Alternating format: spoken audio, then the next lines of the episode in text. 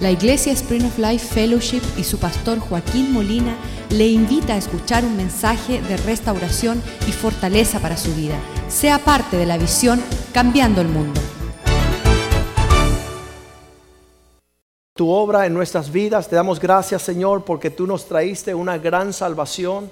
Te damos gracias que ya no andamos según nuestro propio pensar, Señor, sino estamos alineados con tu deseo sobre la faz de la tierra, Señor. Pedimos que este día tú nos transforme. Pedimos que este día, este mensaje enviado y ministrado por tu Espíritu, Señor, nos transforme para jamás ser igual, Señor. Pedimos, Señor, que las personas que se sientan en este lugar hoy, Señor, puedan venir y ser parte de tu obra sobre la faz de la tierra, Señor. Y que esta semilla que se siembra sea una buena semilla, sembrada en un buen corazón para que dé un buen fruto y una cosecha que te glorifique, Señor. Quita, Señor, las vendas de nuestros ojos para poder ver, Señor. Quita, Señor, de nuestros oídos el no poder escuchar tu voz y entender tus propósitos. Quita nuestra ceguera, Señor, para que nosotros podamos caminar como a ti te agrada, Señor, la dirección, en el propósito que tú tienes para nuestras vidas. Señor, y te damos gracias que en Cristo Jesús todos nuestros pecados son perdonados, Señor. Glorifícate, Señor. Te lo pedimos en el nombre de Jesús. Amén y amén. Sabes que nos llamamos el pueblo del Señor. El pueblo de Dios se deja conocer con que son de Dios y pertenecen a Dios.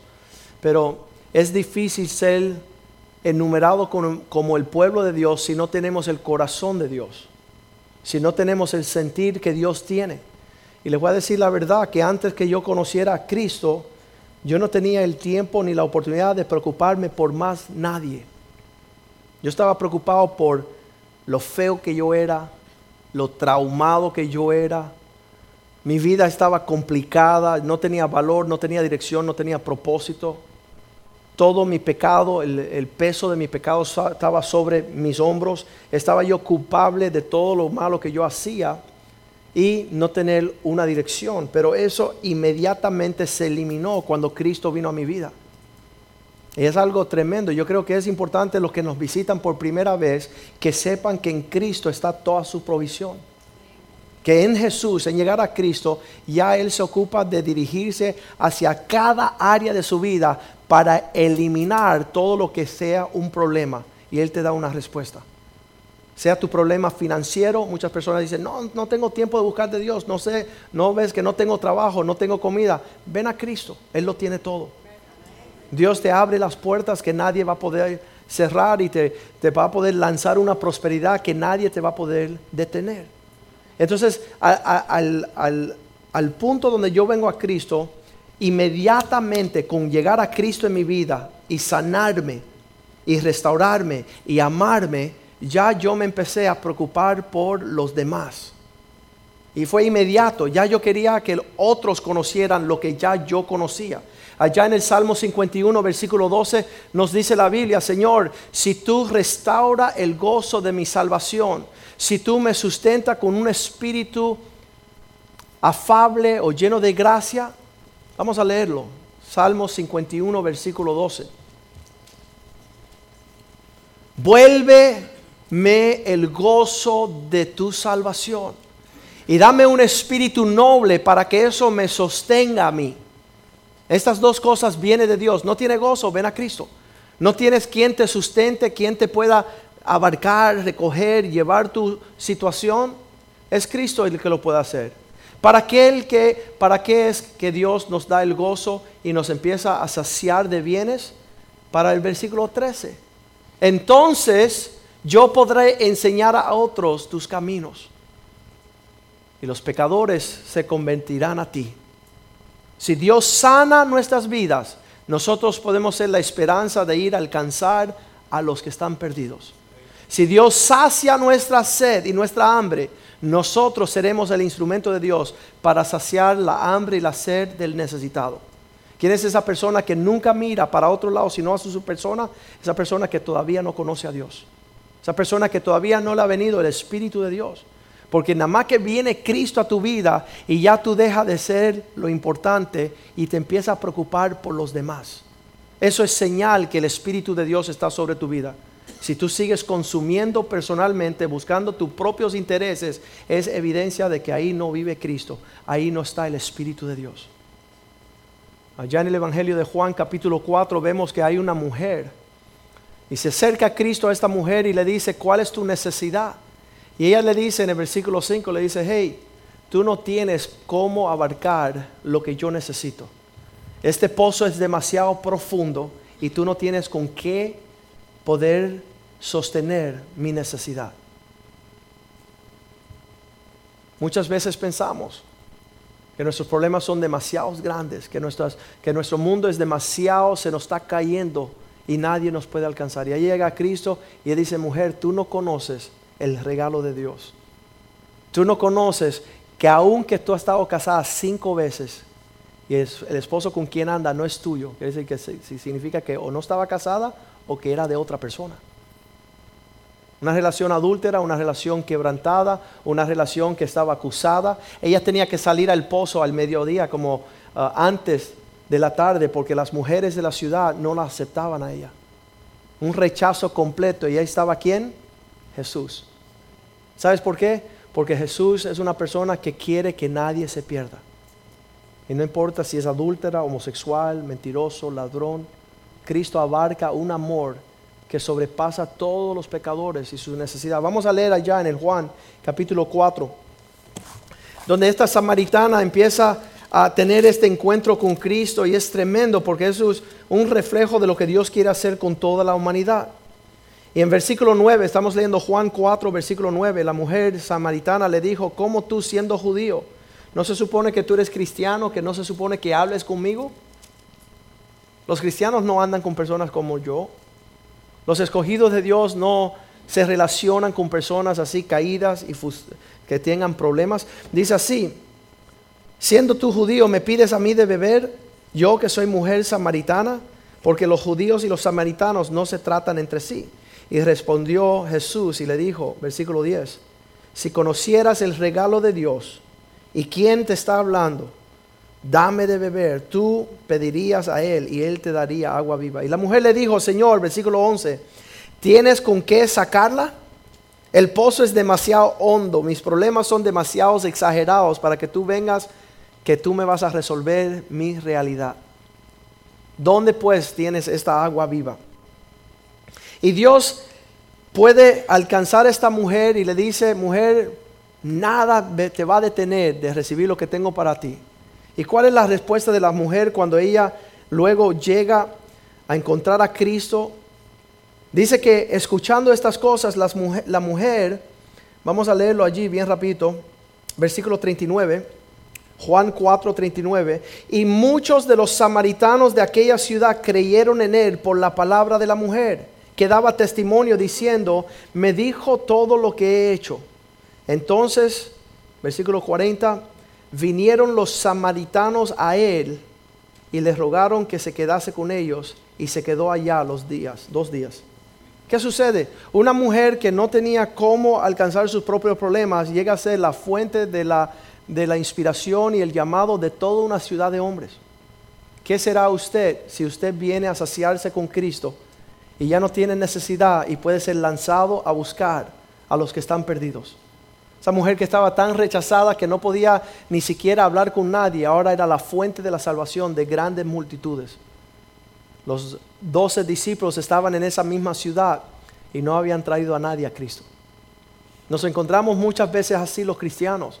Y les voy a decir algo, y esta mañana en lo que Dios me estaba hablando, nosotros en esta iglesia celebramos nuestro 13 aniversario en la semana que viene, abril 10.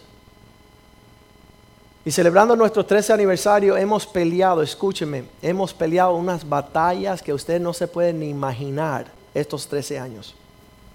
Pero batallas fuertes, batallas de guerra, de vida o de muerte. Y no hemos tenido el tiempo, tratando de no perdernos nosotros mismos, no hemos tenido tiempo para enfocarnos en ir a buscar los perdidos.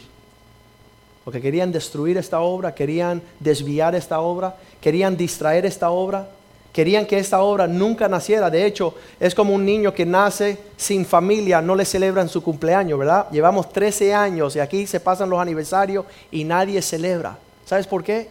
porque ha sido una batalla agresiva. Igual que cuando nació Jesús querían matar a todos los niños de su época. Cuando nació Moisés también le cayeron tras los niños para matarlos, para que no existieran. Esta iglesia la ha tratado Satanás a destruir con todas las armas del infierno. Y aquí estamos celebrando la semana que viene nuestro 13 aniversario. Y Dios dice que es el tiempo ahora. Dios, Dios dice que es el tiempo que ya hemos marcado bien quién somos y qué estamos haciendo para estar participando en la obra de buscar los perdidos. Ya que hay una identidad propia, ya que el barco es sano, podemos empezar a traer personas a participar con lo que Dios ha hecho aquí los últimos 13 años. Y esto va a reventar y va a crecer y se va a conocer en todo el mundo. Poderosamente. ¿Sabes por qué? Porque tenemos el corazón de Dios.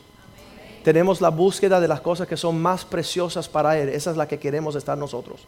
Muchas personas quieren un circo, quieren un payaso, quieren la mujer de las tres cabezas, el que fue al infierno dos semanas, el que empasta con, oro, el que, viene el polvo de oro y todo eso. Nosotros no estamos interesados solamente en hacer la voluntad del Padre. Ser la iglesia de Jesucristo para estos tiempos. ¿Y sabes cuál es la iglesia de Jesucristo? Son hombres y mujeres que saben cambiar el mundo porque son expertos en lidiar con personas. Eso es quienes somos. Si nosotros nos llamaremos cristianos, tenemos que tener esa misma sustancia que estuvo en Cristo, que pudo pararse delante de una mujer quebrantada, herida, rechazada y decir, tengo respuesta para ti. Un hombre que pudo pararse delante de esta mujer y animarla a tal nivel que ya ella estaba satisfecha y ella prontamente salió a buscar a todos los hombres para que vinieran ellos también a saciarse con la fuente que la sació a ella. ¿Y usted cristiano qué me dice? ¿Tienes el Espíritu de Dios en ti? Se va a mostrar por tu relación con el pueblo donde quiera que usted se encuentre. En Lucas capítulo 4, versículo 18, ahí está la prueba de que nosotros somos pueblo de Dios. Ahí está la prueba que estamos llenos del mismo Espíritu que hubo en Cristo. Y dice el Espíritu del Señor, Lucas 4, 18, el Espíritu del Señor está sobre mí y por cuanto este Espíritu está sobre mí, yo puedo estar ungido para ir a dar buenas noticias a los pobres. ¿Sabes lo que pasa? Que nosotros no nos gusta andar con los pobres cuando el Espíritu de Dios no anda con nosotros. ¿Sabes por qué? Porque el pobre es señal de necesidad. Y dice que el rico tendrá muchos amigos, pero el pobre no tiene amigos, porque tiene necesidad.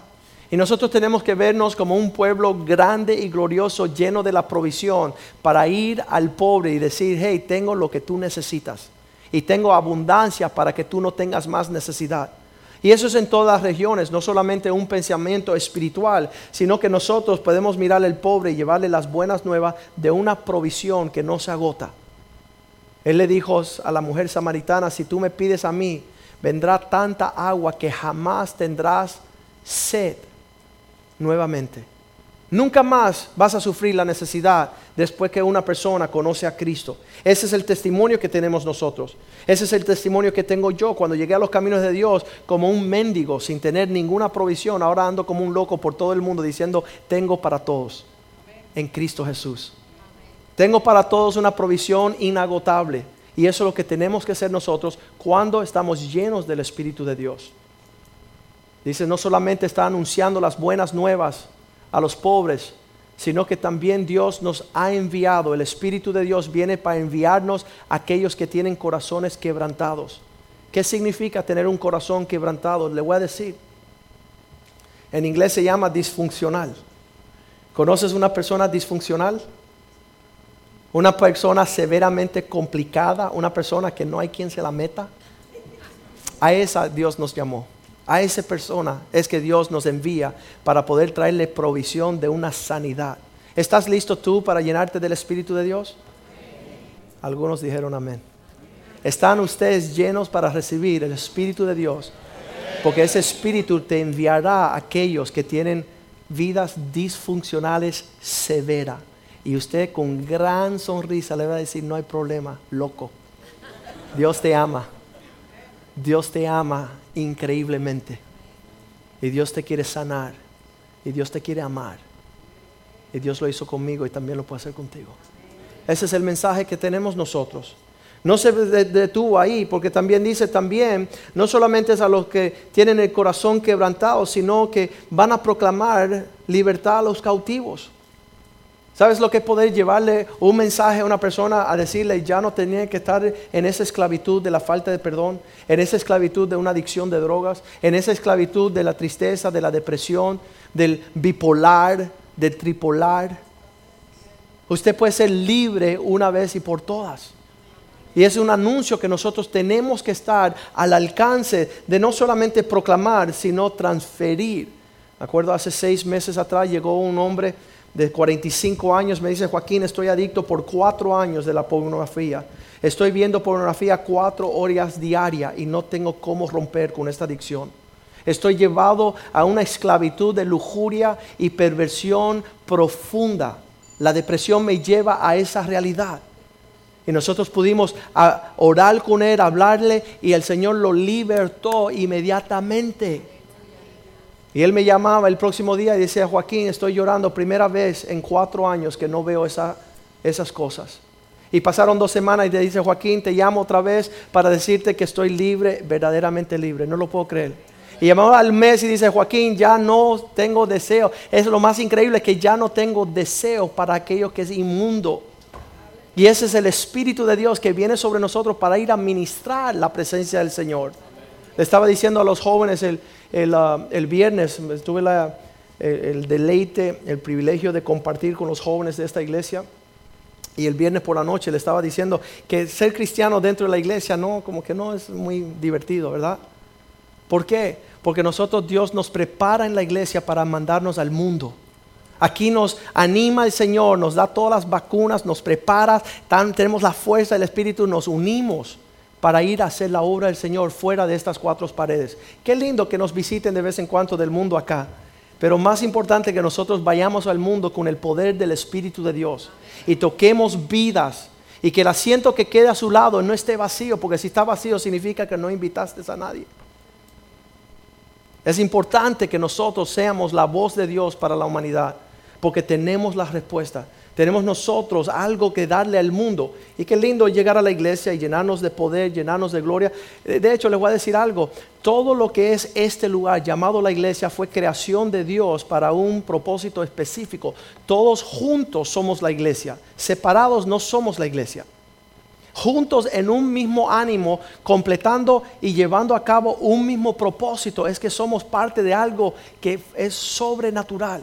Es algo de lo más especial ser enumerado entre el pueblo de Dios. Dice, no solamente proclamar libertad a los cautivos, Lucas 4:18, sino traerles sanidad al ciego. Darle vista a los ciegos. Estuve hablando ayer, fui a llevar mi carro de mi esposa, lo llevé al taller, estaban alineando las ruedas porque un lado de las ruedas estaba comiendo. Y ahí conocí en, la agencia de, de Javier, uno de los hermanos aquí en la iglesia, el que toca la batería tienen un taller y conozco un joven que se llama Jorge. Y qué lindo fue toparme con Jorge y ver un muchacho que recién llegado de Cuba, un muchacho ingeniero industrial, un muchacho que se ve sobresaliente en sobremanera, porque la calidad de un carácter se ve en su trabajo. ¿Cuántos dicen amén? Esas personas quieren darse a conocer, pero en lo que hacen ya los conocemos. Y yo empecé a hablar con ese joven, le dice, tú eres cristiano, conoces a Cristo. Y dice, Joaquín, te digo la verdad lo que yo sé de Dios, lo que yo entiendo de Dios a través de, toda una vida, tiene como 31 años, de toda una vida en Cuba, donde me enseñaron filosofía atea, la filosofía, la filosofía alemana. Tengo una mezcolanza en mi cerebro. No sé lo que es la verdad, no sé lo que es la mentira, no confío en la Biblia, yo no sé lo que está sucediendo. Y ahí yo tomé el tiempo y empezamos a ir a través de todas las escrituras, explicarle. Y cuando terminamos le dijo, gracias y quiero seguir esta conversación contigo. Siendo accesible a esas personas que nos rodean en tiempo y fuera de tiempo en momento y fuera de momento. Fui a la feria aquí en el condado de Dade, hay una feria, y fui con mi familia y estaba un mexicano diciendo, hey, aquí por dos dólares, cinco bolas, esto es tremendo negocio, dos dólares te doy cinco bolas y usted tumba y se lleva el muñeco, ¿verdad? Y yo le dije, tengo un negocio mejor para ti, salvación de tu alma gratuitamente. Somos nosotros los que estamos ofreciendo el buen negocio. Somos nosotros los que estamos al alcance de decirle a todos que nos topamos que hay libertad en Cristo, que hay sanidad en Cristo, que hay salvación en el nombre de Cristo. O pasamos por alto aquellos mendigos que nos quedan alrededor. ¿Sabes qué? Es imposible tener el Espíritu de Dios en ti y no llevar el buen mensaje, alcanzar a aquel que no conoce todavía. Estoy viendo ahí que dice dándole vista a los ciegos y libertad a los oprimidos. Este joven Jorge, empezamos a abrir el campo. Dice la palabra de Dios es lámpara a nuestros pies. Es una cosa que da alumbramiento a lo que estamos haciendo. El discipulado que damos el sábado que está lleno, están llegando muchos de ustedes. El, domingo por la tarde a las seis un seminario, conferencia para la familia. Todo eso es para destapar la ceguera de los que no ven, dando entendimiento a través de la luz de la palabra de Dios. Todo lo que se hace aquí no es una religión, es la obra de Dios para traer la salvación a todos los hombres. ¿Cómo sabemos algo? Lo dice en Juan 21, donde Pablo, donde Jesús le dice a Pedro, Pedro, ¿me amas? Y dice Pedro, sí, Señor, tú lo sabes. Juan 21, versículo 15. Ya que habían terminado de comer, Jesús se llegó a Simón Pedro y le dijo, Simón, hijo de Jona, ¿me amas más que estos? Y él dijo, sí, Señor, yo te amo. Sí, tú sabes que te amo. Él dijo, apacienta mis corderos. No puedes decir que tienes el Espíritu de Dios. No puede ser que eres instruido con la palabra de Dios. No puedes decir que tú amas a Dios y tú eres indiferente al prójimo. Tú eres indiferente a aquel que tiene la necesidad y tú lo dejas ahí lejos. Dice el versículo 16, otra vez Jesús le preguntó, Simón, hijo de Jonás, ¿me amas? Y nuevamente él dijo, sí Señor, tú sabes que te amo. Y él dijo, entonces pastorea mis ovejas. ¿Sabes por qué su pastor es pastor? Porque amo a Cristo. Solamente porque amo a Cristo. No estoy inspirado con tener un título teológico sino que en estar agradecido por lo que Cristo hizo por mi vida es que yo me hago accesible para hacer una bendición para el pueblo de Dios. Y usted también.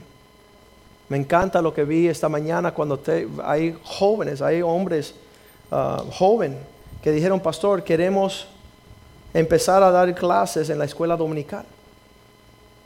Queremos ser accesible a poder ser una bendición a los hijos. ¿Sabes por qué? Ese es el Espíritu de Dios. Eso es amar a Dios.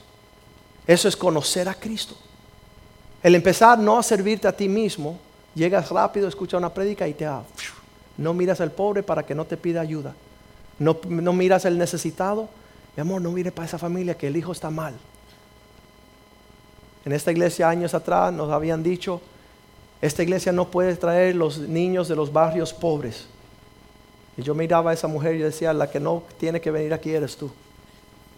Porque el Espíritu de Dios va a alcanzar a todos los rincones de la tierra para salvar a los necesitados.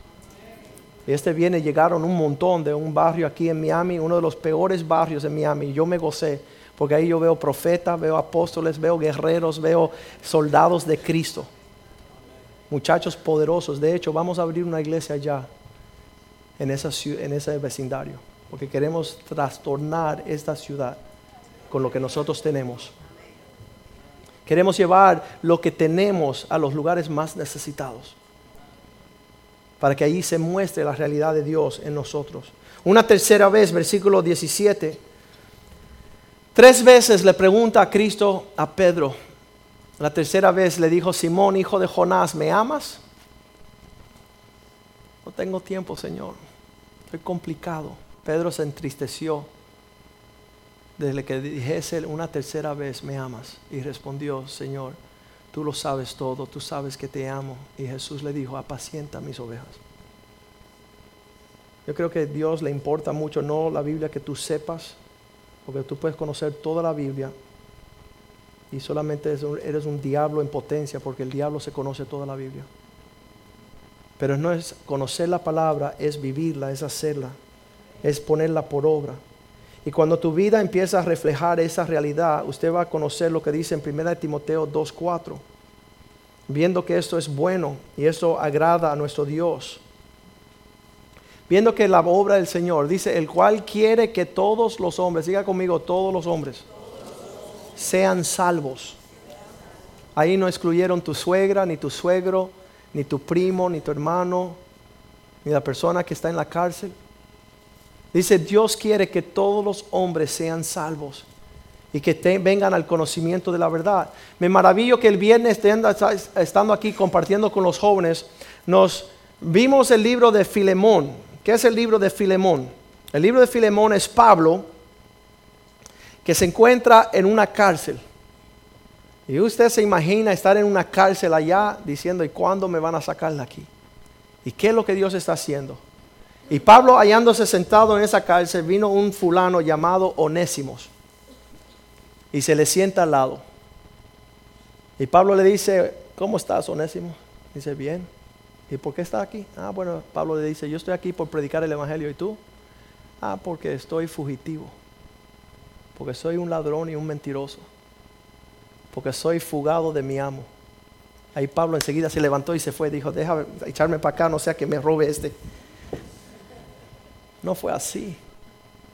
Pablo se quedó ahí siendo un hombre intelectual, un hombre conocedor de, los, de las enseñanzas de Dios, y se sentó y alcanzó a un fugitivo, prófugo, esclavo, ladrón, que no tenía nada que darle a Pablo.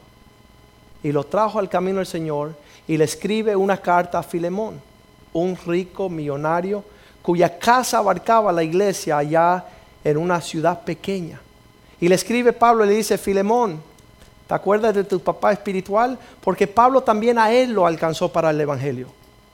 Tú eres mi hijo espiritual, yo te prediqué el Evangelio y me han dicho que eres tremendo cristiano, que tienes un amor tremendo, que tú abarcas mucho conocimiento. Te mando aquí un esclavo, prófugo, fugitivo, para que lo perdones y lo restaures. Pablo sabía predicarle a los ricos famosos y también sabía alcanzar al pobre ladrón que estaba fugado, que estaba lleno de ansiedad. ¿Y usted a quién está predicando? ¿Solo a los buenos? ¿Solo a aquellos que se parecen a ti? Pero le diré algo, si el Espíritu de Dios está en ti y tú dijiste, yo soy cubano y le predito aquí en el Southwest a los cubanos, el Señor te va a enviar a Nicaragua, a Jiquilío, para que le prediques a los que no son como tú. A que tú te llenes del Espíritu de Dios y te empieza a importar a alguien que no es de tu raza, que no es de tu trasfondo, que no tiene la misma palabra eh, para ser eh, elocuente, que no tenga el mismo estudio universitario, que no tenga dinero, que quizás tenga necesidad más que otra cosa. Pero ahí es que se da a conocer nosotros que somos el pueblo de Dios. Conociendo que fuimos comprados por la sangre de Cristo que Dios ya dio un precio muy precioso. Dice que Él nos amó antes que nosotros le amáramos a Él. Y cuando aún éramos nosotros pecadores, Él envió a su Hijo a pagar el precio de sangre, sangre preciosa. Y ese es el valor de la humanidad. Ese es el valor de la alma de cada ser humano al cual usted se encuentra. Allá estábamos en la feria nuevamente y había un hombre que decía, oye, te quiero vender este producto para la limpieza de tus zapatos. Y yo dije, ah, mira este. Bueno, tú me vas a mostrar que eso funciona y te voy a mostrar cómo lavar tu alma, le dije. Tú me vas a mostrar tu producto y después yo te voy a mostrar que hay uno que lavó con su sangre tu pecado. Para que tú lo recibes. Este muchacho se llama Anthony, es un hombre grande, fuerte Tener el pelo así como los haitianos, Rastafarian, tipo así, jamaiquino. Y sabes qué? Le dije, el Señor te está buscando para que pastoree su pueblo. Y él decía, ¿a quién yo? Y yo dije, sí. Él dice, tú no vas a creer esto, pero yo me crié de niño en la iglesia y sé lo que me estás diciendo. La gente vamos a juzgar por sus apariencias y no saber que Dios está escogiendo lo vil y lo menospreciado. El día que yo estaba por ahí entrando bien tarde a mi casa, me dice el Señor, detente. ¿Y por qué me detengo, Señor? Porque quiero que mires al cuarto donde están durmiendo tus tres hijos, uno de tres añitos, uno de dos añitos, uno de un añito. Nicholas, Joshua y Brandon. Y me dice el Señor, detente y mira para allá adentro. Y le digo, Señor, ya es tarde, estos enanos ya están durmiendo. ¿Qué quieres? Y él dijo, mira ya, quiero que respete a esos porque son mis siervos. Y decía, ¿cómo va a ser? Sí, porque el corazón de Dios ve el potencial en todos, aún en los enanos. En esos chiquiticos que usted menosprecia, usted abusa, usted trata ásperamente, duramente, usted le está faltando el respeto a Dios. Porque son sus siervos aún en su desarrollo. Si usted estuviera hoy día yendo a la playa y escarbando ahí se encuentra un, un huevo de una tortuga y usted toca indebidamente a esos huevitos, le echan preso 10 años y le meten una multa de 200 mil dólares. ¿Cuánto más un hijo de Dios? ¿Cuánto más uno que está desarrollándose en el potencial de ser un siervo a las naciones? Y nosotros no pensamos así. Me maravillo que Cristo cada vez que se topaba con los hombres hacía una obra gloriosa. Mira el testimonio de él, Mateo 11:5. Este es el testimonio que tenemos que tener nosotros todos, Mateo 11:5. Que nosotros al ver un ciego le demos vista, que le vemos un cojo y les sanamos su cojera. Los ciegos ven, los, los cojos ah, andan, los leprosos son limpiados, los sordos oyen, los muertos son resucitados y a los pobres les es anunciado el Evangelio. Si nosotros encontramos un ciego, le ponemos un traspiés para que caiga más, ¿verdad? Si vemos uno que no entiende, no escucha bien, le gritamos, ah, tú no sirves para nada, salte de aquí, viejo loco. Si vemos ahí un leproso que le está faltando las llagas, que está, está sangrando, que le falta partes de su vida, nosotros rechazamos. Ese no es el Espíritu de Dios. Nosotros somos aquel como el buen samaritano que va a sanar, a vendar, a restaurar y pagar el precio para que se puedan quedar en un lugar para una restauración. Es la obra del que tiene el Espíritu de Dios sobre él. Es la obra de que comprueba que estamos en Cristo. Nos importa los demás. Nos importa el sentimiento de los demás. Estaba hablando allí con la iglesia. Aquí tenemos un gran número de personas. Tenemos la habilidad hoy mismo, antes de que se termine el, día y el servicio, de usted ir al quien no conoce su nombre. Dice, oye, perdóname, he estado viniendo aquí ya seis años. Nos sentamos en la misma congregación por seis años y todavía no conozco tu nombre. Si no conoces el nombre, no vas a conocer la necesidad. Si no conoces la necesidad, tampoco vas a saber cómo suplir la necesidad, cómo orar, cómo importarte la carga de un prójimo. Igual que Jorge en el taller, igual que Anthony, el limpiabota, después, igual que el mexicano que quería darme cinco bolas por dos dólares, todos escucharon la respuesta de Cristo. No estaba yo demasiado apresurado y preocupado por mi familia y por mi diversión que no tuve el tiempo de ir sembrando la buena semilla a aquellos que estaban necesitados. Y es obra de todos hacer esto. Y me encanta Cristo porque ahí él dice, mira, no hubo ciego que no vio, cojo que no anduvo porque yo lo ayudé, no hubo leproso que no fue curado, no fue soldo que no escuchó porque yo le hablé, aún en, en, señal le, le voy a mandar el mensaje, ¿no? En una forma que lo entienda.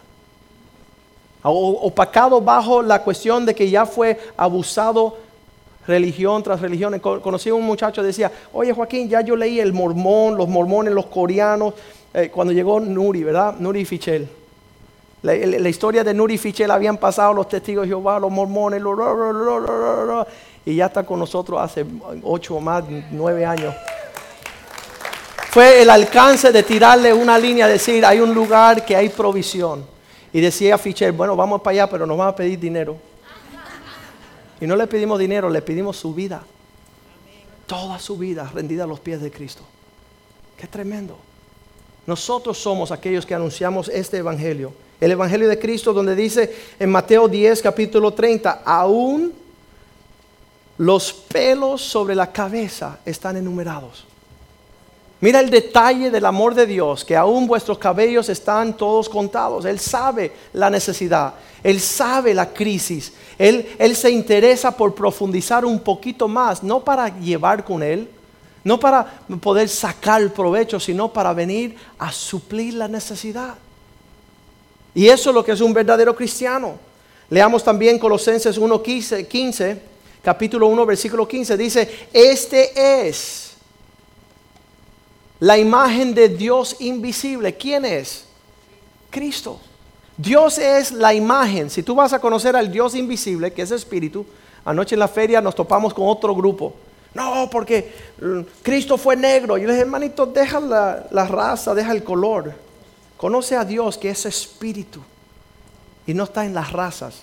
Los que están en las razas es porque son bien niños en el Señor. Son bien inmaduros, no conocen al Dios que es espíritu. Está juzgando según lo que ven los ojos. Pero ahí nos dice la palabra, Él es la imagen de un Dios invisible. Dios tomó toda la forma de este Dios que nosotros decimos conocer, alabar y servir. ¿Y quién es este que siempre se detuvo para alcanzar, por más feo, por más lindo, por más grande, por más fuerte, por más débil, por más raro, disfuncional, se detuvo el Señor para cumplir con la necesidad de cada uno según su necesidad. Y no hubo uno que dijo, no, no es para ti. No hubo uno que él dijo, no, no nos interesa que tú participes. El rico vino a él y dice que lo amó, lo miró con ojos de amor al rico joven. Es Dios el que está alcanzando continuamente al pobre, al rico, al débil. En Marcos capítulo 10, y lo tienen de tarea, ¿verdad? Vamos a estudiar todo este capítulo. En los dos días, esta semana, quiero que tomen sus Biblias. Un verdadero cristiano anda con su Biblia. ¿Cuántos dicen amén?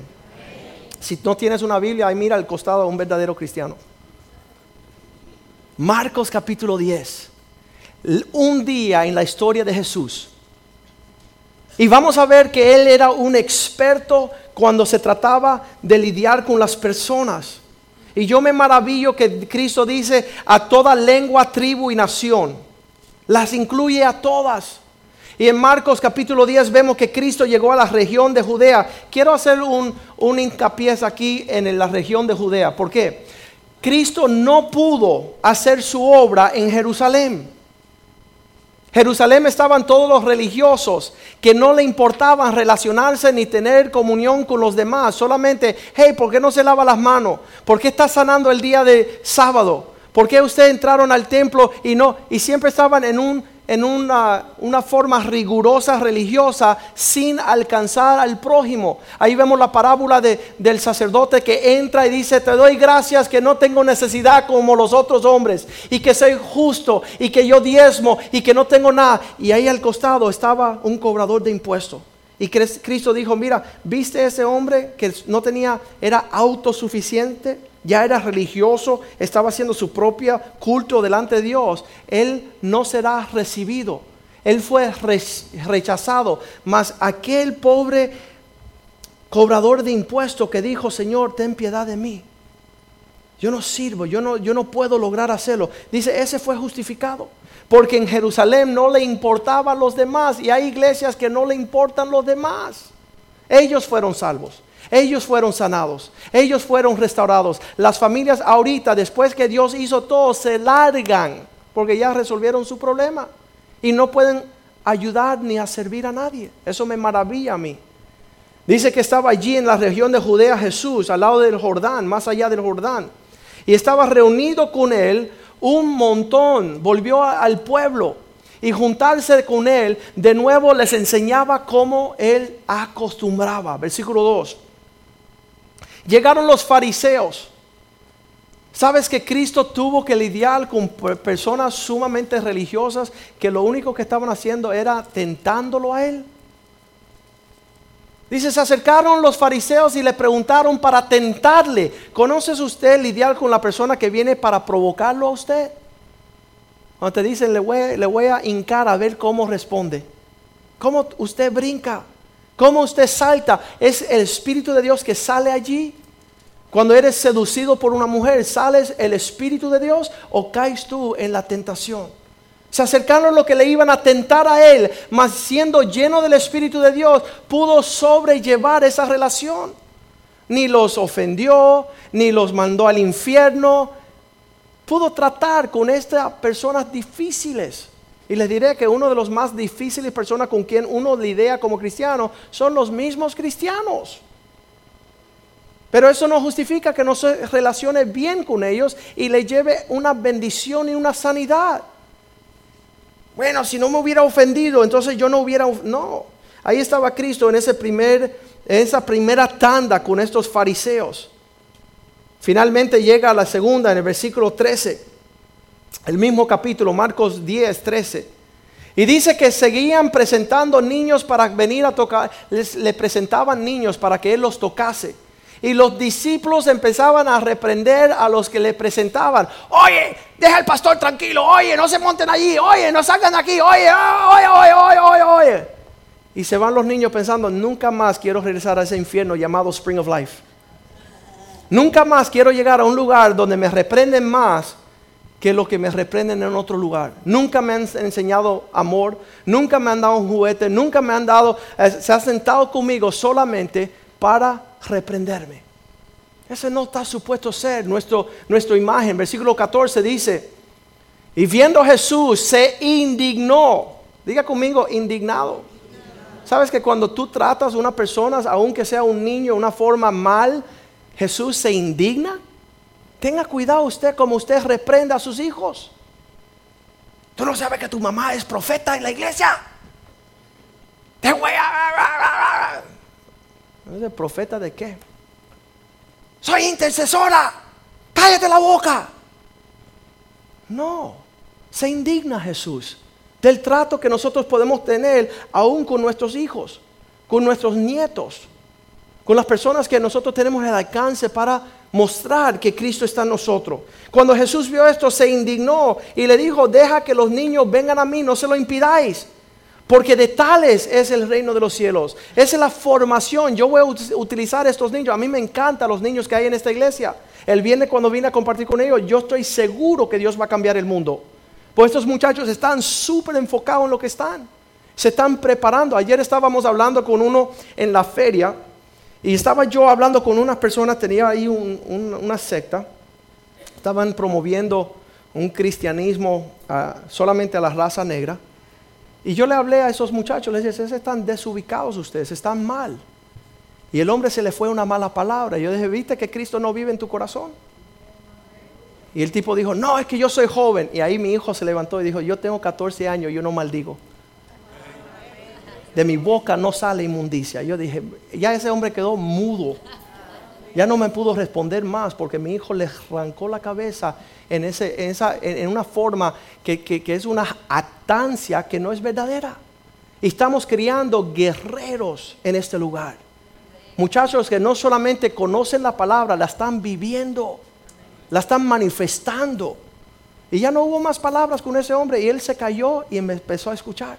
Y ya pudo escuchar todo por el testimonio de un niño de 15 años. Va a cumplir 15 el mes que viene. ¿Sabes qué tremendo? Y Cristo ahí está viendo, de tales son los reinos de los cielos.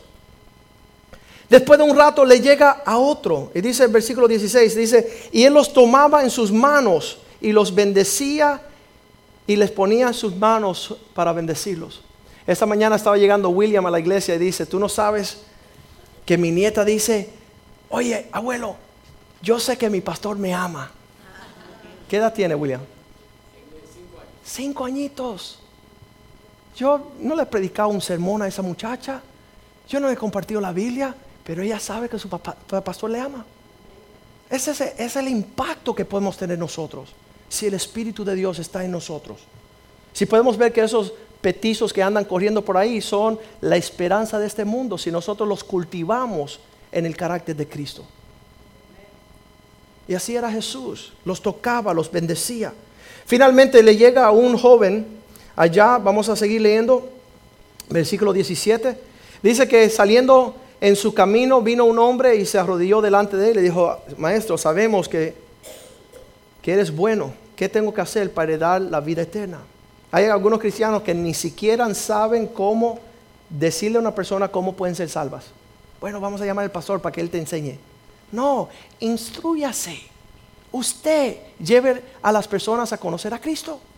Enséñele, tómalo por la manito y llévalo a aceptar a Cristo. Llévalo a la oración de la salvación. Prepárese para eso.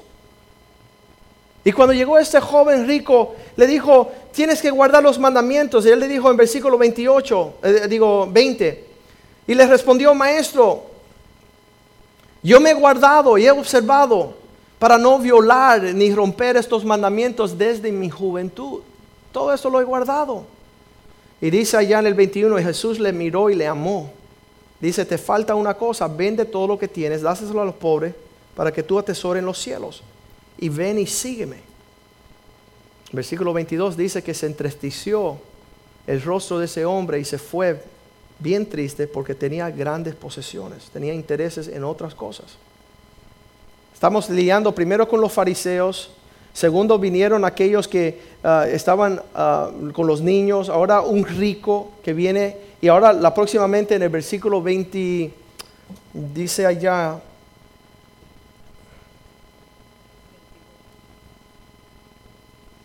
Uh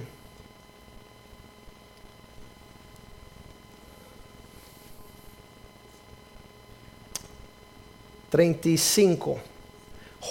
Santiago y Juan vinieron y le dijeron, oye Jesús, si vamos a ser pueblo de Dios, tenemos que lidiar con los conocidos, desconocidos, los pobres, los ricos, los fariseos, los religiosos, los niños, los altos, los pobres, los chicos, los que saben, los que no saben, y tener un trato de un alcance para poder llevarnos con todos. Y aquí llega sus discípulos, los más allegados a él, y dijeron, queremos que nos dé algo. Y dice, ¿qué quieren? Queremos sentarnos junto a ti cuando venga tu reino. Y él dijo, eso no es para que yo les pueda señalar. Versículo 36 dice, y él les respondió, ¿qué desean que yo haga por usted? 37 dice, y ellos dijeron, denos para sentarnos, uno a tu derecha y uno a tu izquierda. Siempre hay esa controversia de los que están dentro de aquí, que quieren posición, quieren adelanto. Y les diré algo, lo único que te puede dar una posición en la obra del Señor es un carácter, es un espíritu afable, es un sentir y un trato a los demás. Eso es lo que te va a promover, no va a ser una posición ni un título.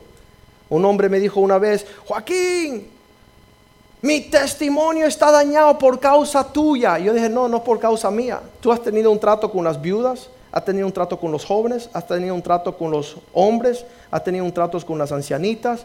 Tu trato con todo el mundo ha hablado una palabra.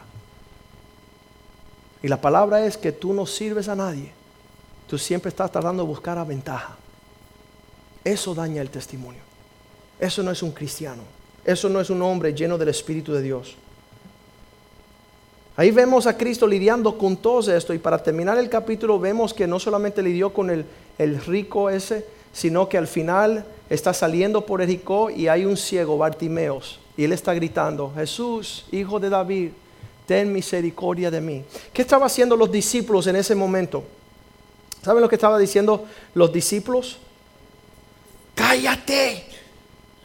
¿No sabes que el maestro está cansado? Versículo 48. Muchos les reprendían para callarle. que el maestro no escuche porque estamos atrasados. Ya el pastor se demoró mucho en la prédica, no tenemos tiempo de saludar, nos metemos en el carro rápido. Y lo reprendían, le dijeron, hey, ya el maestro pasó todo un día trabajando aquí, ya está cansado, no lo llames más. Pero él gritaba más fuerte, Hijo de David, ten misericordia de mí. Me encanta el versículo 49. Y Jesús se detuvo y mandó llamarle. Llamaron al, al ciego diciendo, ten confianza, Él te está llamando. Sabes, muchas veces los siervos de Dios te han tratado mal, pero Jesús jamás te ha rechazado. Jesús jamás está apresurado que no se detenga para tocarte, sanarte, limpiarte, pasar tiempo contigo. Yo me maravillo de lo que Dios quiere hacer y de verdad que, es verdad, le voy a decir algo. Esta iglesia para lo que Dios está haciendo aquí demasiado pequeña para no publicar en esta ciudad, en todas las esquinas, lo que Dios quiere hacer. No hemos peleado para mantener una ancla segura en nuestra fe en esta ciudad y no dejarnos llevar por, diferentes vientos de doctrina, como quien dice. Pero ya que estamos bien anclados, vamos a comenzar a ir a alcanzar a hacer la obra del Señor, para que todos conozcan a Dios en todos los lugares y que usted sea instrumento de Dios para estos propósitos. Vamos a leer juntamente Apocalipsis, creo que es el capítulo 5, versículo 9. Sabes que yo soy salvo, mi familia es salva, mi familia extendida es salva, la iglesia que pastoreo es salva, pero tengo una gran carga que en aquel día estén aquellos que están supuestos a estar. Dice, y cantaban un nuevo cántico diciendo, digno eres, Señor, de tomar el libro y de abrir sus sellos, porque tú fuiste inmolado y con tu sangre nos, nos has redimido. Para Dios, diga conmigo, de todo linaje, lengua, pueblo y nación. No hay acepción de personas. Dios quiere que todos sean salvos. Los grandes, los petizos. Estaba hablando con el muchacho que está ayudándome a construir mi casa y me dice, Joaquín, yo me crié con un complejo de Napoleón. Yo era bien bajito toda mi vida, entonces me es mucho difícil ser menospreciado, maltratado. Entonces cuando alguien me está menospreciando, yo quiero subirme a una silla y darle un piñazo, ¿no? Y hay personas que están pasando, están doliendo. Y usted tiene que comprenderlo. Usted tiene que amarle. Eso es lo que hace un verdadero seguidor de Cristo. Tiene el amor, es su carta de presentación. Te amo. ¿Y por qué tú me amas? Porque Dios me amó a mí. Tú puedes llamarme 24 horas del día, 7 días a la semana, que te voy a contestar yo, no una máquina. Te quiero servir yo. ¿Por qué? Porque Cristo me sirvió a mí. Él dijo, yo he venido a servir, no a ser servido. ¿Y nosotros qué somos? Bueno, saca ahí una cita, te veré en dos años. Qué malcriados estamos. Vamos a decirle, Espíritu de Dios, ven sobre nosotros. Queremos nosotros el fin de la obra de Cristo, morir en la cruz, que fue la salvación de toda la humanidad pero tenemos que ir nosotros propagando, declarando, anunciando este Evangelio. Pongámonos de pie esta mañana. Y quiero terminar con una palabra que sé que es importante. Esto va a ser el, postre de esta mañana, de esta tarde. El postre de esta tarde es que usted sepa, y eso me lo, me lo dijo el Señor hace unos días atrás, no sé ni cómo ponerlo todo en un, en un sentido, pero me dijo el Señor, todavía los hombres no han conocido el gran tesoro de Dios sobre la tierra. Los hombres todavía no han conocido el gran tesoro de Dios sobre la tierra. Y no es la plata ni el oro, no son los bienes raíces, no son las posesiones, son los hombres no redimidos. Ahí está el tesoro sobre la faz de la tierra. Nosotros queremos ser hombres pudentes, queremos ser hombres exitosos y hemos menospreciado el tesoro más grande que está sobre la faz de la tierra. ¿Sabes quiénes son? Estos hombres que están por alcanzar, estas mujeres que todavía están lejos de la casa de Dios.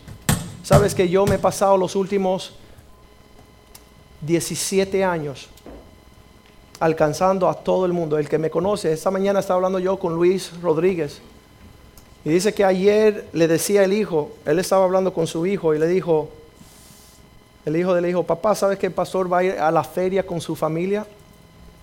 Y Luis dijo así, dijo, mañana en la iglesia veremos todos los que están en la feria en la iglesia. Porque el pastor va a predicar todo el tiempo allá en la feria. Y eso lo hice. ¿Te conocen a ti como el que tiene el Espíritu de Dios sobre ti? Que amas al perdido, amas a aquel que no está todavía, le estaba diciendo a mis hijos allá en la feria, mi corazón está quebrantado de ver tantas personas perdidas, sabiendo que Cristo está al alcance de todos. Una de las cosas que me hizo Jorge, el ingeniero, y oren por él, oren que el Señor lo traiga. Este joven, el que estaba en el taller de, mecánica. Una cosa que él me dijo, dice, Joaquín, si es verdad que Cristo vino, ¿por qué la humanidad sigue sufriendo? Porque hay tanta pérdida todavía. Si Él es el alcance y yo dije, porque han rehusado venir a Él? Yo vine a Él y mira, estoy sano. El reino ha venido, pero solo aquellos que vienen bajo la sombra del Altísimo alcanzan los beneficios del reino. Y quizá usted se encuentra ahí a medias que vas a entrar o no vas a entrar. Yo te animo este día que entres completamente para que tú puedas ver la realidad del reino. El Señor me dijo, hay algunos que tienen sus retiros, hay algunos que tienen sus inversiones, hay algunos que han trabajado duramente, pero no han, no han sabido el verdadero tesoro sobre la faz de la tierra. Y yo le diré que en los últimos 17 años nuestra importancia ha sido de alcanzar a los perdidos. Hoy yo estoy seguro que mi retiro está en todas las naciones. Yo tengo casas en todas las naciones, tengo pueblos, tengo comida más que la que voy a necesitar el resto de mi vida. No solamente yo, pero mis hijos y mis nietos van a beneficiarse de que nosotros nos hemos empleado en alcanzar el verdadero tesoro de Dios sobre la tierra. ¿Cuál es? Aquel que la sangre de Cristo pagó para redimir. Cada ser humano, por más tostado, por más torcido, por más loco, por más endemoniado, Cristo viene a hacer una obra perfecta sobre cada persona. Y en Él lo tenemos todos. Inclinamos nuestros ojos, nuestros rostros y vamos a cantar esta canción. Y yo le, yo le diré que si usted no ha sabido cómo multiplicar sus talentos, que usted venga aquí ante este altar y le diga, Señor, yo quiero ser como tú. Yo quiero tener tus ojos. Quiero que mis oídos sean afinados no a mi estándar religioso, a mi hiper espiritualidad, que no me puedo relacionar con los más torpes? ¿Qué si Cristo hubiese sido así? Y dice, no, nada más que voy a lidiar con los que nunca han pecado. Nada más que voy a tratar los que tienen la sabiduría que yo tengo. Él vino al vil, al menospreciado, al derrotado, al que no tenía esperanza, el que no tenía el mañana, que no veía el futuro, y él rendía consuelo. Él daba una paz que sobrepasa todo entendimiento. Era un hombre experto en el trato con el ser humano. Usted y yo, que los representamos a Él en la tierra, ¿qué vamos a hacer? ¿Cómo vamos a andar? ¿Cómo vamos a hablar? Que nuestro corazón se compuja, que tenga la compasión sobre aquellos que están perdidos y lejos de la casa de Dios. Sus lágrimas fueron derramadas cuando vio que había un pueblo que no tenía pastor, que andaban como ovejas sin pastor. Allá en el cielo dirá, cuando tuve hambre y me diste de comer, cuando tuve sed y me diste de beber, cuando estaba desnudo y me vestiste, cuando estaba yo lejos y me visitaste, cuando estaba yo en la prisión y pudiste alcanzarme con una palabra de esperanza, la cual Cristo ya nos dio. Lo que cantamos esta canción, el altar está abierto. Quiero orar con usted.